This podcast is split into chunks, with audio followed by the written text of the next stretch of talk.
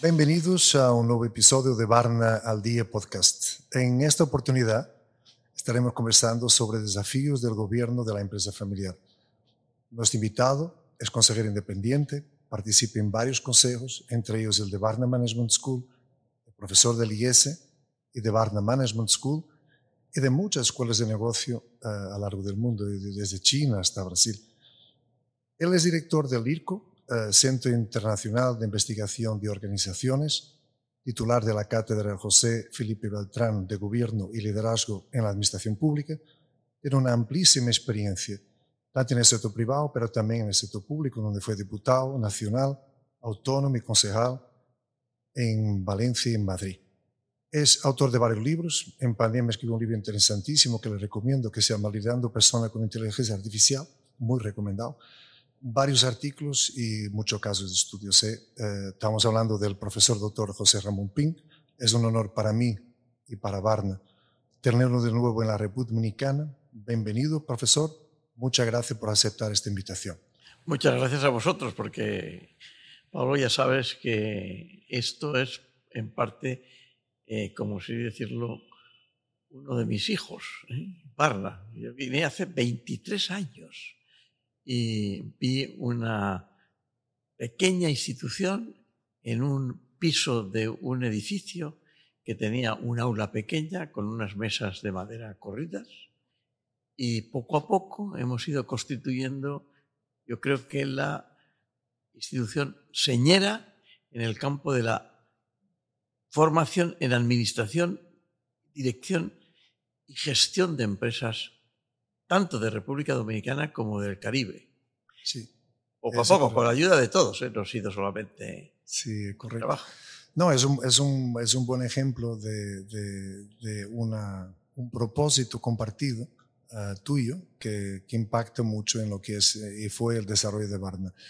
Mira, uh, hoy uh, quisiera pedirte que nos centráramos en un tema muy importante eh, en la República Dominicana y por eso hemos elegido el tema que se llama Desafíos del Gobierno de la Empresa Familiar y yo puse aquí un subtítulo que se llama Superando los obstáculos para la continuidad empresarial. Eh, eh, las empresas familiares son siempre aquellas que tienen la propiedad o la dirección de la empresa se encuentra en manos de la familia, tienen esta vocación de querer continuidad, sobre todo desde el fundador la familia quiere que le perdure lo máximo posible eh, en el tiempo y de preferencia que se quede en la mano de sus descendientes. En República Dominicana, igual que en el resto del mundo, la mayoría de las compañías son familiares. En su mayoría, aquí específicamente en nuestro país, están en segunda o tercera generación. Pero la sabiduría popular lleva ciclos diciendo que el abuelo creía la empresa, el hijo la mantiene, el neto la cierra, o el padre trabajador, el hijo vividor, y el nieto mendigo. Y si nos llevamos a las estadísticas, nos dicen que la segunda generación, 70% de las empresas familiares desaparecen en esa transición a la segunda generación, o sea, los hijos, ¿no? Y el 30% restante eh, solo sobrevive el 15%, o sea, los nietos eh, quedan solo con el 15%. ¿Por qué pasa esto, Pin? Bueno, yo creo que habría que hacer un análisis de quiénes componen en realidad una empresa familiar o quién debería de componer en realidad una empresa familiar. Y efectivamente, yo creo que hay cuatro componentes en la alta dirección de esta empresa familiar, que no es lo mismo que una empresa familiar que una familia empresaria. Hay que hacer una distinción, porque puede haber empresas que son empresas familiares que pertenecen a familias empresarias. Pero en una empresa familiar hay cuatro elementos en la alta dirección. Unos son los familiares, otros son los amigos y conocidos de los familiares que muchas veces entran a trabajar. Luego están los profesionales y hay un personaje curioso que no existe en otras empresas que es PDC, la persona de confianza, ah, que no necesariamente ni es familiar, ni es un gran profesional, ni es conocido por el principio por la familia, ni amigo, pero sí es una persona que el fundador o los continuadores nunca tomarían una decisión sobre esa empresa familiar sin consultar con él. No quiere decir que él tome decisiones o que influya, sí, pero siempre es consultado, porque es la persona que de alguna manera ha crecido también con la empresa familiar. Este, estos cuatro elementos en la alta dirección de la compañía familiar no son estáticos. Puede haber también modificaciones. Un profesional que lleva mucho tiempo puede convertirse en persona de confianza. Un amigo conocido puede convertirse en familiar también. Ya se sabe que hay una frase que dice al patrimonio por el matrimonio, cosa que se puede hacer. De manera que lo primero que hay que tener en cuenta en la empresa familiar es si queremos que sobreviva, qué tipo de gente está en la cúpula. Y a medio y largo plazo, cómo sustituir los familiares, fundamentalmente, por profesionales y personas de confianza. Con lo cual, una empresa familiar como, digamos, vocación debería de tener la de dejar de ser empresa familiar, en sentido estricto, y que los familiares pudieran estar a medio y largo plazo en los directorios, como se llaman aquí, o consejos de administración. Y eso haría que se estableciese una longitud de vida de esas empresas familiares. Entonces, ¿tú crees que una de las razones por la cual eh, desaparecen durante la transición de generaciones eh, es porque las empresas no están el suficientemente organizados o profesionalizados o no han identificado claramente la sucesión? Entonces, ¿cuál sería el momento ideal en una vida de una empresa familiar para empezar a profesionalizar o crear ese gobierno corporativo? Bueno, hay también que distinguir una empresa familiar de una empresa de fundador. a veces se confunden. Claro. Eh, eh, hay normalmente las empresas empiezan por empresas de fundador, en la cual el fundador es un tipo, una persona, una señora, un señor, que lleva, por así decirlo, todo el peso de la estrategia y del trabajo y de la configuración institucional. Y de la ejecución muchas veces. claro. y, por tanto, este es el fundador para que sea empresa familiar, tiene que pasar de fundador a familia. Y entonces ahí hay un proceso. Ese, sistema, ese paso muchas veces tiene posibilidades de éxito, entre otras cosas porque el hijo o los hijos del fundador han vivido incluso en la familia lo que es la empresa y porque muchos de ellos acaban siendo profesionales de esa empresa. Pero si esa segunda fase no empieza a profesionalizarse y a buscar una tercera eh, fase en la que se trasladen los familiares a los consejos o directorios y en el comité de dirección o en, el consejero delegado, como se llamaría el CEO en compañía, es un profesional, el riesgo de que haya una quiebra de la compañía es importante.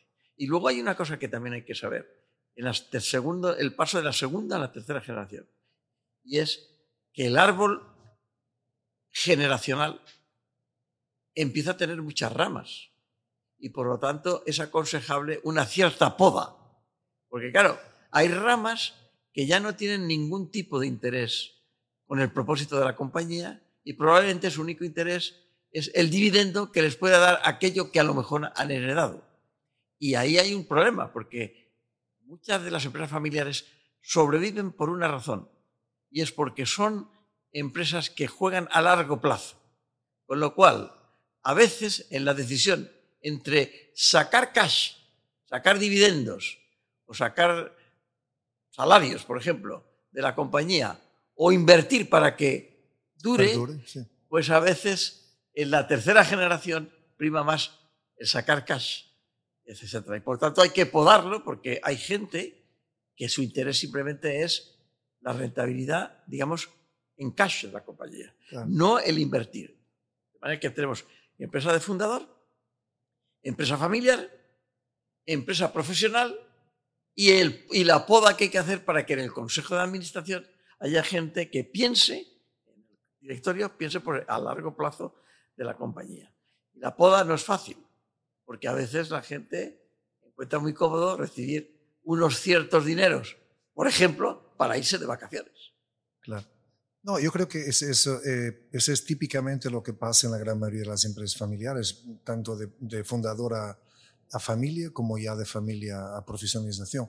Y si tú tuvieras que dar, uh, o sea, yo soy ese empresario que estoy traspasando poco a poco el negocio a mis hijos, uh, mis hijos ya uh, entran en, en, el gobierno de la compañía, ya yo decidí que voy a tener un, un, un, comité directivo, el que ejecuta, profesional, externo, ¿cómo yo repartiría ese rol dentro de ese consejo?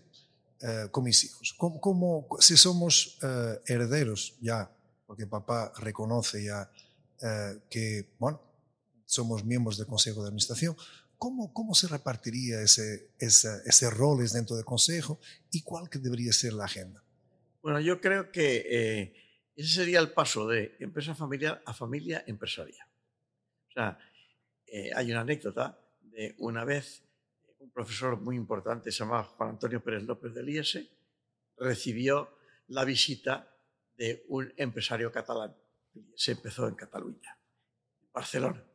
Y el, el empresario le dijo, estoy contentísimo porque mi hijo ha hecho su MBA con vosotros y le habéis despertado la vocación de empresario.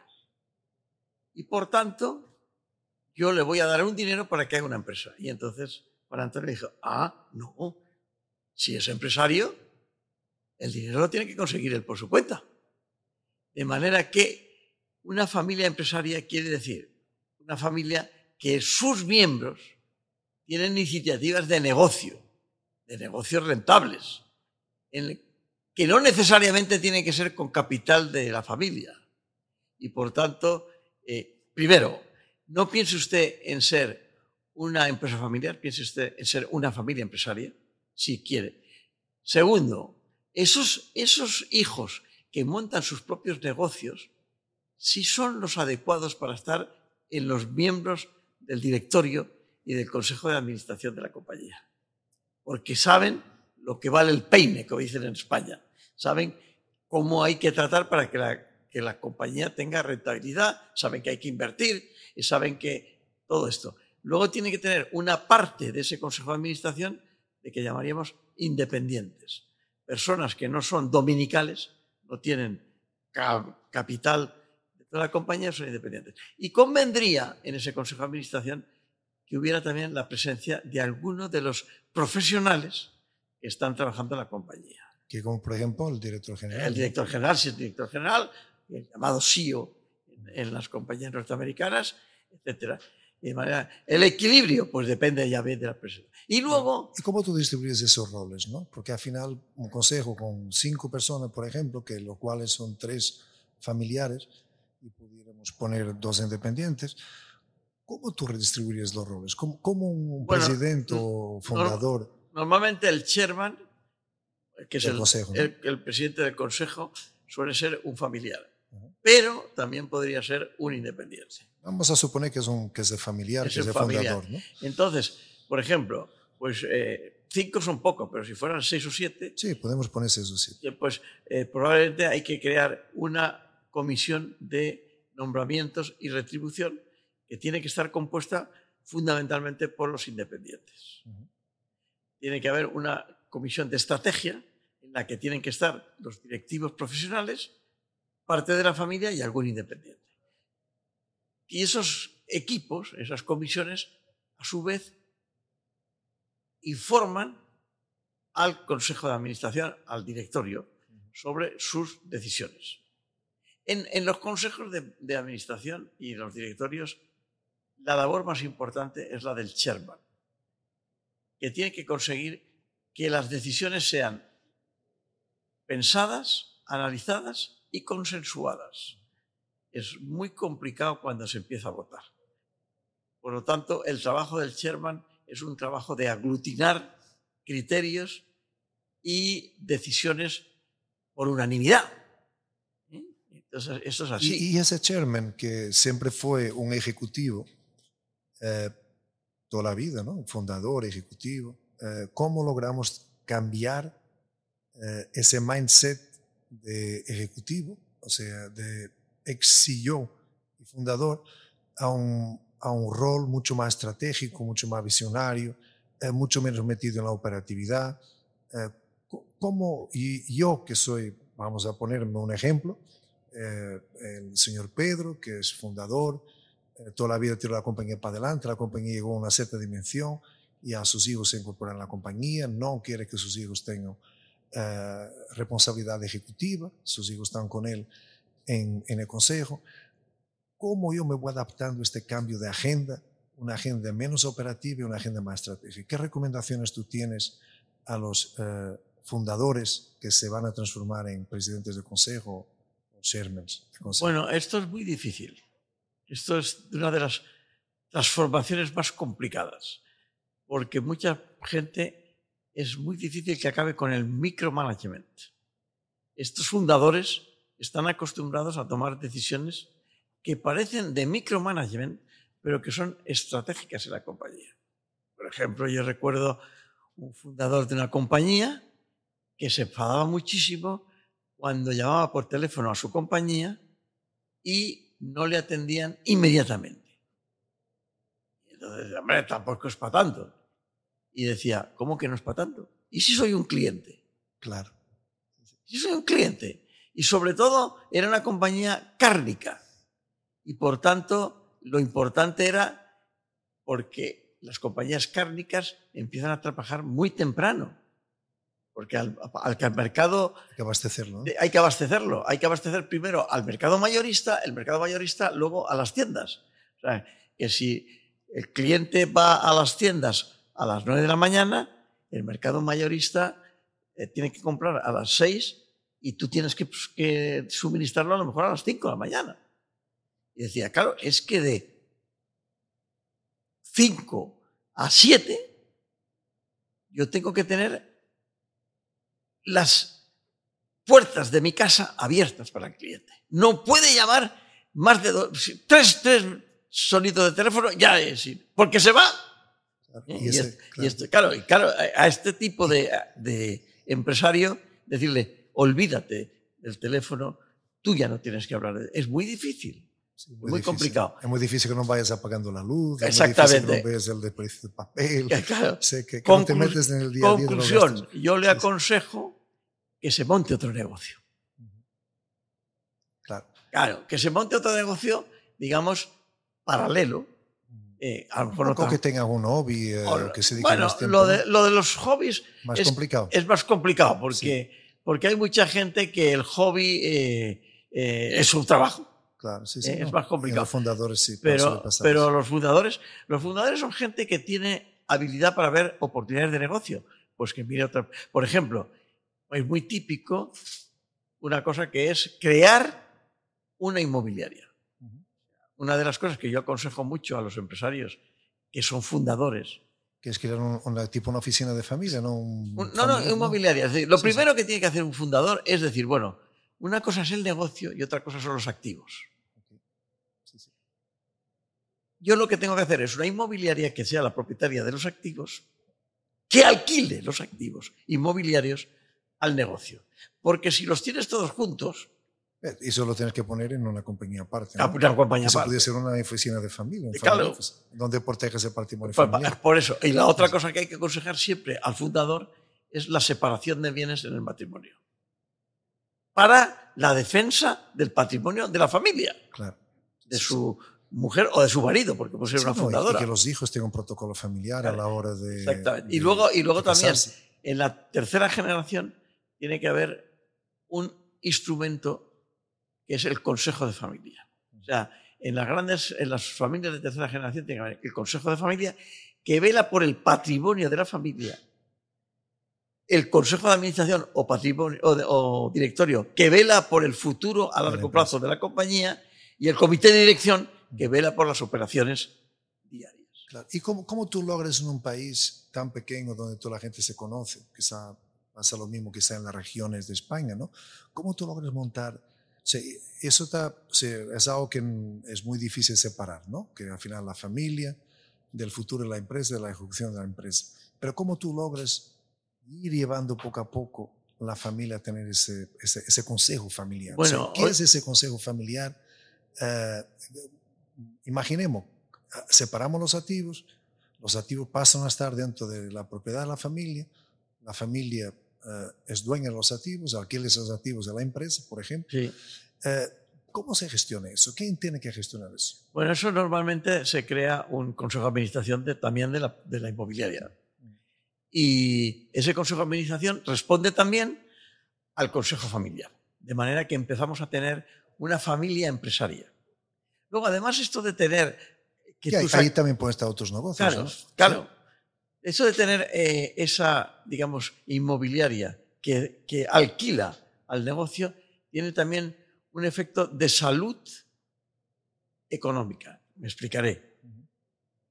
Puede ser que tú no te des cuenta y en realidad tu negocio esté perdiendo dinero o ganando mucho menos del que tú crees porque no estás contabilizando como coste los alquileres. Así es, porque si, si la propiedad es tuya Claro. alquilas a la propia empresa, pues tú no lo vas a alquilar. Entonces, ahora, si tú los tienes separados, incluso puedes llegar a la conclusión de, oiga, es que yo alquilo esto a, terceros y saco más dinero que, el- el- la propia empresa. Por lo tanto, o sea, te ayuda también a tener muy claros los números. Claro, yo creo que también es importante ese, ese, ese inmobiliario que tú llamas. Yo le llamo más bien el, el- la oficina de familia, donde ahí se hacen todas las cosas de familia. Yo ahí también pondría, no sé qué tú opinas, que eh, o sea, todos los familiares que de una forma o de otra dependen de la empresa, sea en la parte ejecutiva o la parte que la empresa le paga un salario, como sea, por trabajar mucho o trabajar poco, por una Mm. condición, eh, tú no lo aislarías y pondrías tú en una oficina de familia, porque si ahora alquilamos esos activos a la empresa, esa oficina de familia o esa inmobiliaria que tú le llamas, pasa a tener eh, cash. Bueno, sí, cash. Entonces, de ese cash tú puedes utilizarlo para hacer ese reparto, que Por no es un ejemplo. dividendo, o los viajes de familia, para, para, para no sé, para un salario, eh, o, o para alguna actividad de formación y desarrollo de la familia, que no tiene que estar obligatoriamente metido dentro de la empresa. ¿no? Pero, pero es que el Consejo de Familia tiene que tener también un instrumento jurídico que se llama protocolo familiar. Y el protocolo familiar, una de sus puntos es condiciones de un familiar para poder entrar a trabajar en la empresa familiar.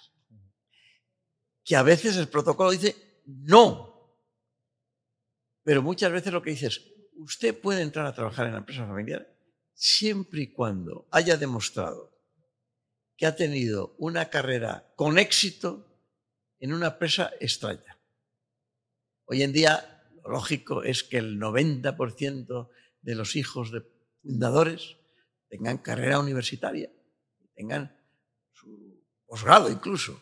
Claro. Bueno, y entonces, Yo conozco a compañías que si usted no ha trabajado mínimo cuatro o cinco años fuera y ha tenido éxito, y ha tenido éxito, ah, pues no entra. eso Otra que cosa, puede es, ser importante. otra cosa es que yo, como familia, decida que le voy a dar una cantidad todos los meses para que usted viva, porque es mi hijo y yo quiero que viva razonablemente. Pero no, pero. Y eso, pero tienes un inconveniente, sobre todo tiene un inconveniente en Latinoamérica.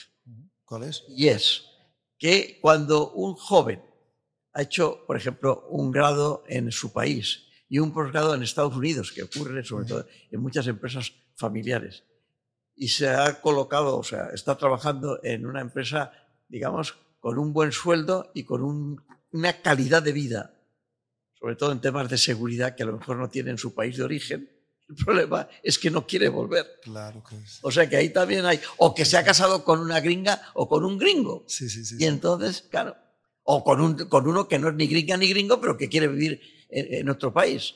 Entonces, hoy en día, además, con la movilidad que hay profesional, ese es uno de los problemas que tienen. Pero entonces, cuando tú tienes que profesionalizar la empresa, crear una familia empresaria, tener un- un- una inmobiliaria o un, eh, digamos, eh, Oficina de familia, oficina de familia y que las empresas vayan por su cuenta. Claro. ¿eh? Entonces, o sea, es que ese es el paso. O sea, pasas de ser simplemente un fundador a, digamos, de una sola empresa a ser, digamos, el promotor de un grupo empresarial. Claro. Y incluso hasta dentro de esa oficina de familia Claro. se, puede, se puede decidir qué hacemos con los dividendos, Eso, con, lo- claro. con la rentabilidad que deja toda... Pero el protocolo familiar es una de Lo que pasa es que, como todo sistema de organización jurídica, tiene el, el inconveniente de que a veces es rígido y hay que saber que hay que renovarlo de vez en cuando. Claro. Entonces yo creo que la- las ideas clave que estamos quedando aquí en esta nuestra conversación, hablamos del, eh, del- del gobierno de las familias, es que cuando sea posible, dentro del marco de crecimiento de la compañía, separar la, todo lo que es la parte de la ejecución, ejecutar la estrategia, de lo que es la estrategia, ¿no? pensar en la estrategia. Pero también hemos hablado eh, de crear un otro, eh, una otra entidad, que es la, la inmobiliaria que tú le llamas, o la Los, oficina de los familia que llamas, activos. que es qué hacemos con el dinero de la familia. Sí. ¿no? Que hay que quitarlo de la empresa y tampoco tienen cabida en lo que es el consejo de administración o el consejo. Y, y luego hay, y luego hay que, tener una, un- un- unas medidas de prudencia para proteger a parte de la familia de las posibles crisis que pueda tener la empresa, porque eso ocurre también. Entonces, eh, por ejemplo, pues hay que proteger el patrimonio a lo mejor separándolo teniéndolo en una tercera entidad. Es que es, es que es una medida de prudencia por, Y eso puede ser un, un obstáculo de, para la continuidad empresarial. ¿Qué, qué otros obstáculos tú crees que tienen Bueno, luego está- hoy en día? eh, hay, hay un obstáculo que es la vocación de los familiares. Entonces, es verdad que pues, pues hay gente que se convierte eh, en médico, que no, que no quiere dejar su profesión de médico o de profesor universitario. Entonces lo que sí puede ser es accionista. claro. Y esto es lo normal. Porque Y, y- y normalmente, eh, que eso pasa mucho, ¿no? No- es casi muy difícil encontrar que una familia, todos los miembros de la familia, los, la, la segunda, sobre todo la segunda generación, todo se dedica a la empresa. Es muy, muy raro encontrar, siempre hago. ¿Cómo se hacen, cómo yo, eh, fundador, que tengo tres hijos, por ejemplo, y tengo uno que no quiere trabajar en la compañía, cómo hago estos acuerdos entre, o yo fomento o facilito entre mis hijos esos acuerdos, ¿no? Bueno, o sea, eh, como los hermanos se ponen de acuerdo para que dos trabajen y uno no trabaje, ¿no? Eh, que al final todos deberían tener, eh, todos tienen beneficio, si algún día son eh, accionistas, pero hay uno que no trabaja. Entonces, ¿cómo, cómo el, siendo fundador tú puedes organizar eso bien? bueno, por eso, por eso yo también he dicho Para quitarlo como obstáculo. que también eh, en la segunda generación es más difícil, pero en la tercera hay que podar. Hay que podar las ramas. Cuando dices podar, ¿a qué te refieres? Me refiero a cortar una rama, pagarle y que se vaya de la compañía. Ah, ok, te refieres a simplificar, la, simplificar la complejidad. La complejidad de que tengas so- 25 sobrinos, Ajá. de los cuales hay algunos que no tienen ninguna relación vocacional con la compañía y que lo único que quieren recibir es el dividendo y que si hay junta de accionistas van a ir a pedir su dividendo, aunque no Claro. estén en el directorio. Claro, claro. Y Sí. por tanto tú tienes... Y eso no es fácil. O sea, Entonces que tenemos que enseñar también a podar. A, a podar y A tenemos podar. que enseñar también a, a ser accionista. Claro, porque claro. no es lo mismo ser accionista que ser miembro de consejo, Claro. que ser o trabajar en la empresa. hay gente que solamente es accionista. Y Entonces, eso no tengo mal. O sea, yo soy accionista y voy a mi asamblea y ahí Sí, yo- pero un accionista en una empresa familiar que sea simplemente accionista, muchas veces no coincide en sus intereses con los intereses de una empresa familiar a largo plazo que es capaz de reducir las salidas de cash, de dinero, por mantener la estabilidad económica, financiera e incluso comercial de la compañía. De manera que otra cosa es el cuarto paso. El primer paso de fundador a empresa familiar, tercer- segundo paso de empresa familiar a empresa profesional, cuarto paso de empresa familiar profesional a familia empresarial y el último paso es la salida a un mercado de capitales. Sí, que aquí en Sátil o no. Sí, que está, en Latinoamérica es más difícil, Claro. pero lo normal es que acabe. ¿Por qué? Porque es la fórmula de monetizar de alguna manera el esfuerzo de la familia durante mucho tiempo. Porque también es verdad que llega un momento que dicen, bueno, necesitamos capital para crecer. La familia no lo puede poner porque no tiene capital. Tendríamos que autofinanciarnos todo, con lo cual no sale nada de cash. Eso tampoco puede ser lógico. Solamente entonces solo sacarían cash los que están cobrando, eh, digamos, salarios. Y el resto no. Entonces, pues la fórmula es, oye, lo sacamos a capital, al mercado de capitales, hay más accionistas y nos convertimos ya en una empresa, digamos, de accionistas dispersos y por tanto ahí cambia todo. ¿Por qué entonces al salir al mercado de capitales tienes que trabajar para que tus órganos de gobierno se adecuen a las leyes de los mercados de capitales que son muy complejas y que te exigen las auditorías, los comités, por ejemplo, el dar cada trimestre, cada quarter, como dicen los americanos, eh, los, el conocimiento público de los resultados, la rendición lo que, de cuentas, lo que llaman la, la, tiranía del quarter, ¿no? que dice, claro, usted todos los trimestres tiene que darle la posibilidad de que parezca que va a dar dividendos o que parezca que está creando valor. Y por tanto, eso a veces le impide ya tomar decisiones a muy largo plazo y tiene que hacer una combinación de decisiones a corto plazo que parece que le dan valor y decisiones a largo plazo que estabilizan la compañía. O sea que ese sería el crecimiento natural. Y por eso, como esto es tan difícil, la mortalidad de las empresas familiares es tan alta. Es tan alta. Pero también hay que pensar en una cosa, que que muera una empresa familiar no quiere decir que uno de la familia no se convierta en fundador. Claro. Es también, por así decirlo, eh, la, la, muerte de empresas tiene por, por contraposición el nacimiento de otras. Claro, también. Y, porque a veces también pueden emprender, pueden convertirse en inversores. Claro, porque además hay otra cosa, que es que a veces tienes que salir del sector. en estos momentos, por ejemplo, bueno, algunos de los sectores se morirán y aparecerán sectores, por ejemplo, tecnológicos nuevos. Y por tanto, a lo mejor hay que dejar morir una compañía para empezar a crecer en otra. Bueno, yo creo que eh, muchas gracias por tus valiosos aportes, gracias por todo el apoyo que nos das siempre, eh, gracias por apoyar al país, a la formación directiva dominicana a través de Barna. Yo haría un resumen rápido de lo que hemos estado aquí hablando. Hemos hablado eh, básicamente cómo enfrentamos o superamos esos obstáculos para vivir continuidad empresarial. Es verdad que muchas veces no tiene sentido continuar. es verdad que hay un momento en que tengo que hacer la poda para que logremos más continuidad, pero quedamos aquí con tres eh, temas bastante claros, que es, eh, hay que separar lo que es la ejecución de lo que es la estrategia y la visión de largo plazo del patrimonio familiar. Y ese es un trabajo, me imagino, que es muy fácil de decirlo acá, pero extremadamente difícil de implementar. Entre otras cosas porque esas separaciones a veces tienen costes fiscales. Claro. Y entonces, claro, hay que hablar, hay, que, como pasa siempre, esto siempre tienes que contar con el mal necesario que se llama el abogado. Que, te ayude en todo el proceso. Claro. Sí, sí, sí, no, la verdad.